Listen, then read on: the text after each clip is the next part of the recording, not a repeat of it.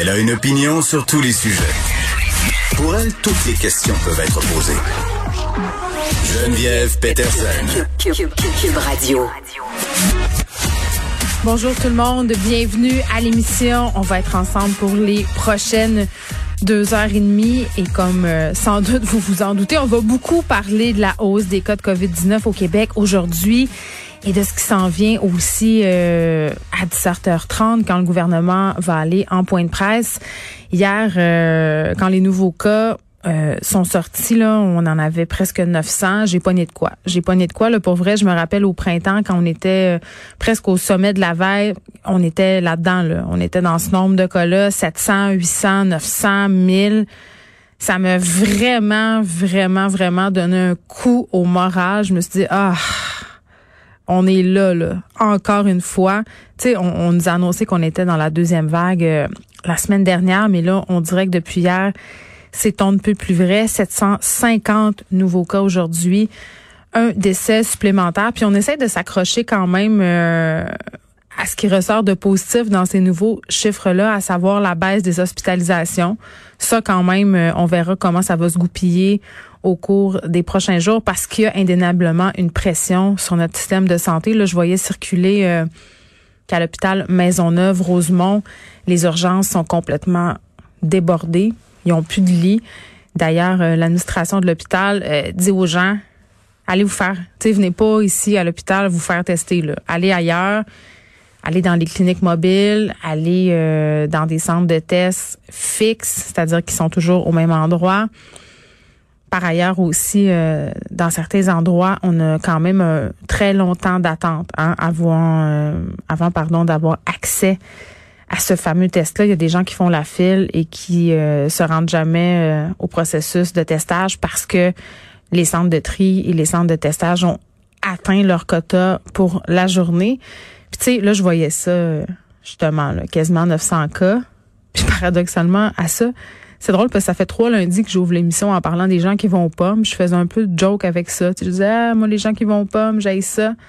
Mais là, là, les gens qui sont allés aux pommes en fin de semaine, excusez-moi, là, j'ai pas vraiment compris. J'ai, c'est pas parce que j'aille les pommes, là, même si j'aille les pommes, puis même si j'aille aller aux pommes, mais j'ai pas compris comment c'est important.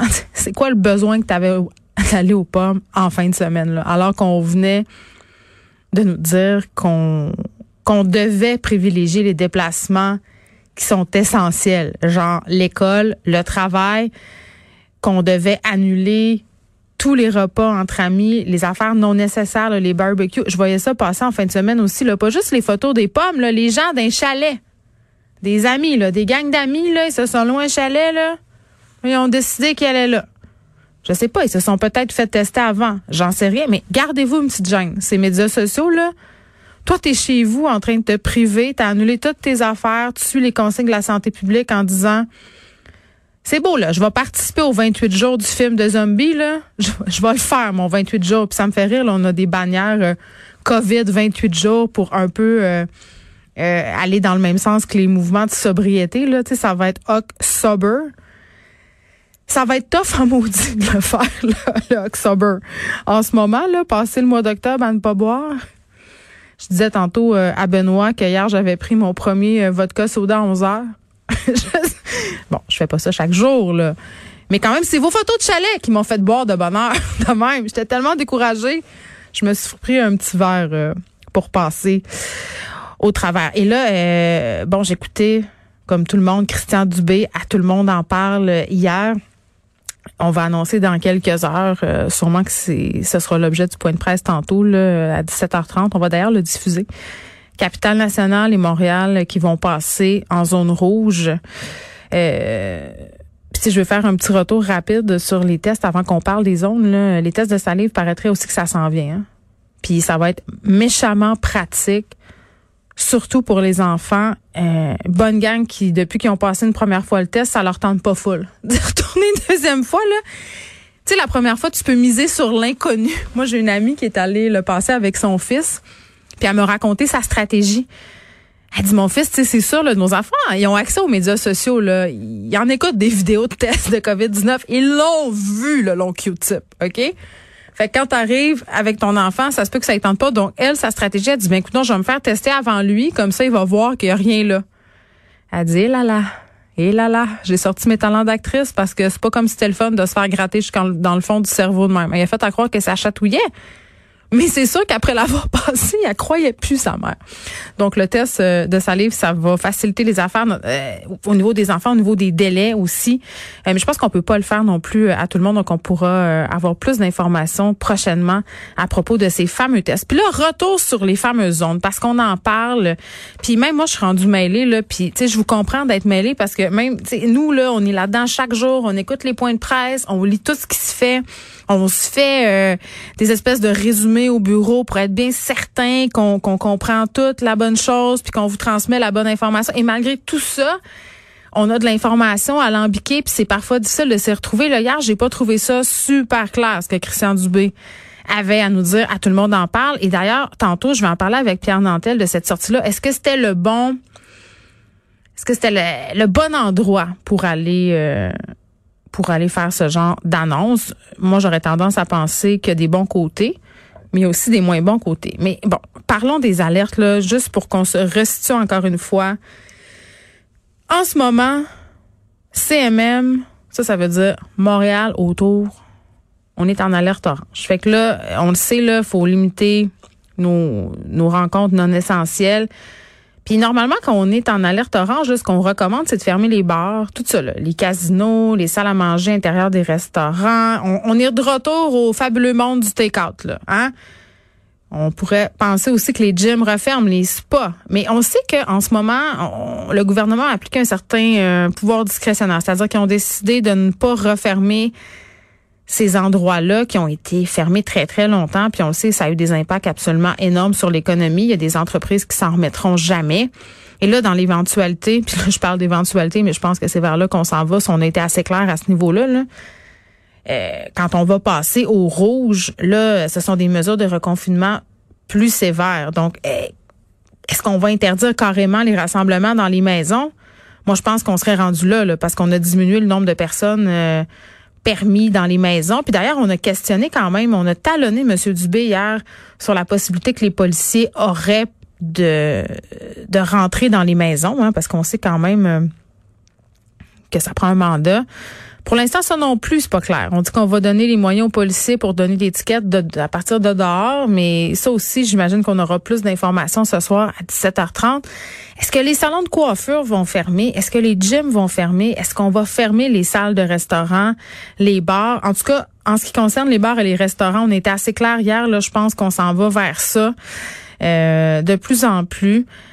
Euh, reste à savoir quelles entreprises vont être épargnées parce qu'on l'a dit, on va garder un minimum de commerce pour être capable de faire rouler l'économie. Mais c'est quoi un minimum de commerce?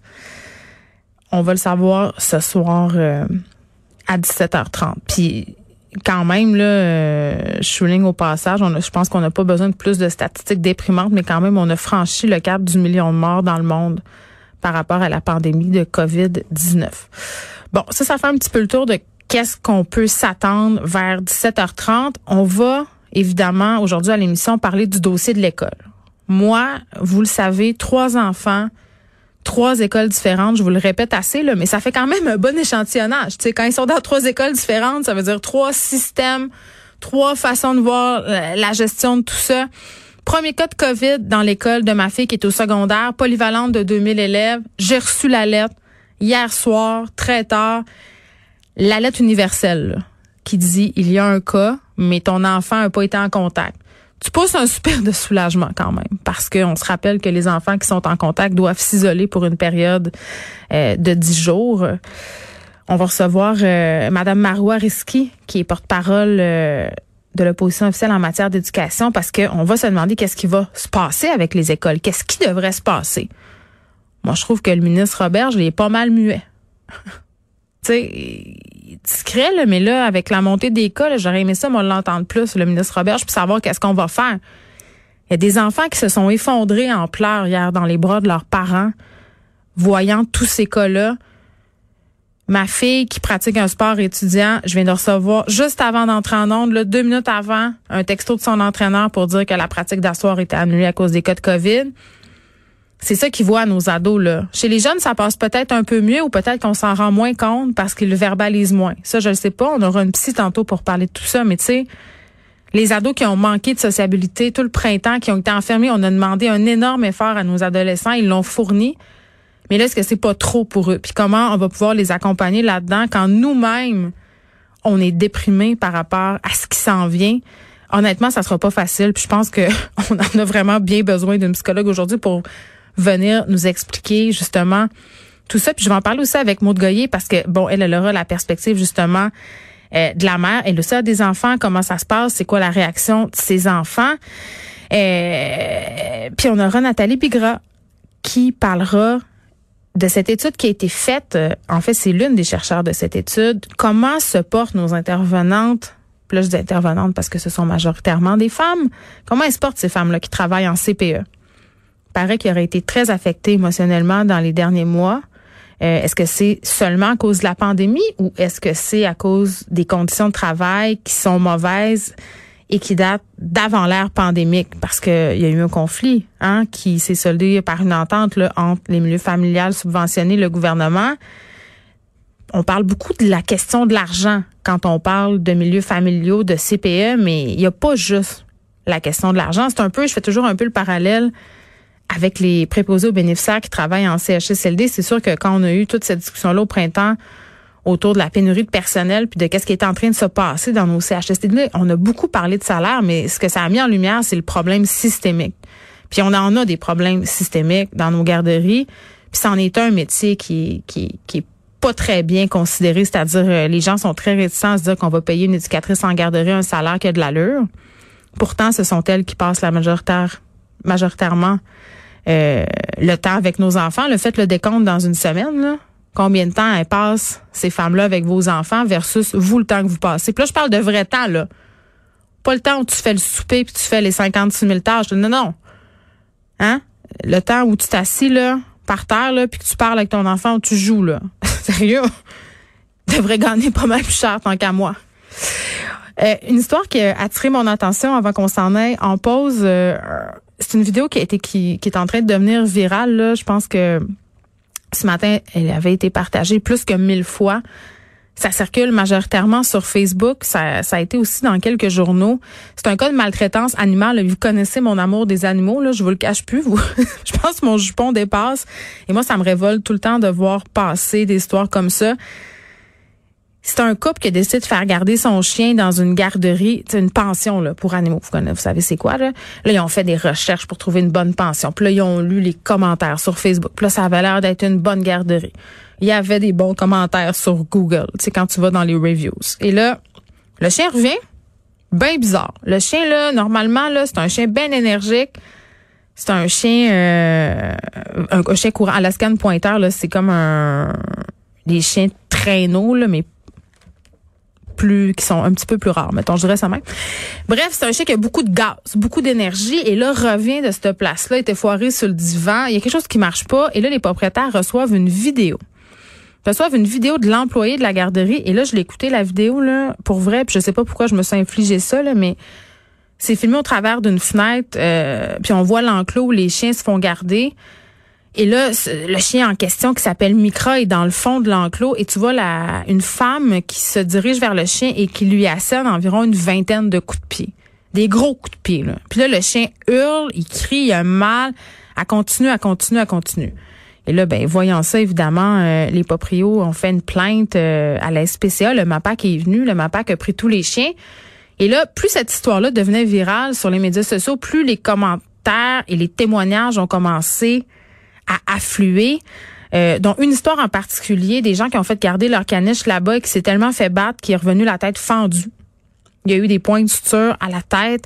Donc, ce ne serait pas le seul chien qui a été malmené dans cette pension-là. Et moi, ça me fait capoter parce que euh, vraiment, tu as l'impression que cette propriétaire-là de pension pour chien apprend l'animal pour un punching bag. Et je veux juste, puis je, je vais leur taper sur ce clou-là, mais au Québec, on est un des pires endroits sur terre pour les animaux de compagnie. Ça fait juste depuis l'an passé que les animaux sont considérés comme des êtres vivants. Avant, là, c'était considéré comme des biens immeubles. Donc, tu peux faire n'importe quoi avec ton animal. Il pouvait pas se passer grand-chose. Et là, la a reçu une vingtaine de courriels, des plaintes, là, sont en train euh, de gérer tout ça, de voir qu'est-ce qui va être fait. Mais à mon sens, cette femme-là devrait, je vais aller, je, vais, moi pour moi, ce serait la prison. Honnêtement, là, tu, tu, tu maltraites un être vivant de même. Puis c'est fou là, les animaux ils peuvent pas parler, ils peuvent pas dire, ils peuvent faire euh, ils peuvent faire la mousse sur le divan, mais il y a bien des proprios qui vont se dire euh, comme ça a été le cas dans le cas de micro, ah, c'est juste parce que couru à garderie puis qui qui est épuisé parce qu'il fait trop d'exercice physique mais tu sais, quand, quand vient le temps de choisir une pension pour chien, ne faites pas juste lire les commentaires sur Facebook. Fiez-vous à des gens que vous connaissez qui ont envoyé leurs animaux là-bas parce que des histoires comme ça, c'est pas la première fois qu'on en voit circuler. Et malheureusement, il y a des gens qui sont de mauvaise foi, qui font ça juste pour l'argent et dès que vous avez le dos tourné, en profite pour varger sur votre animal.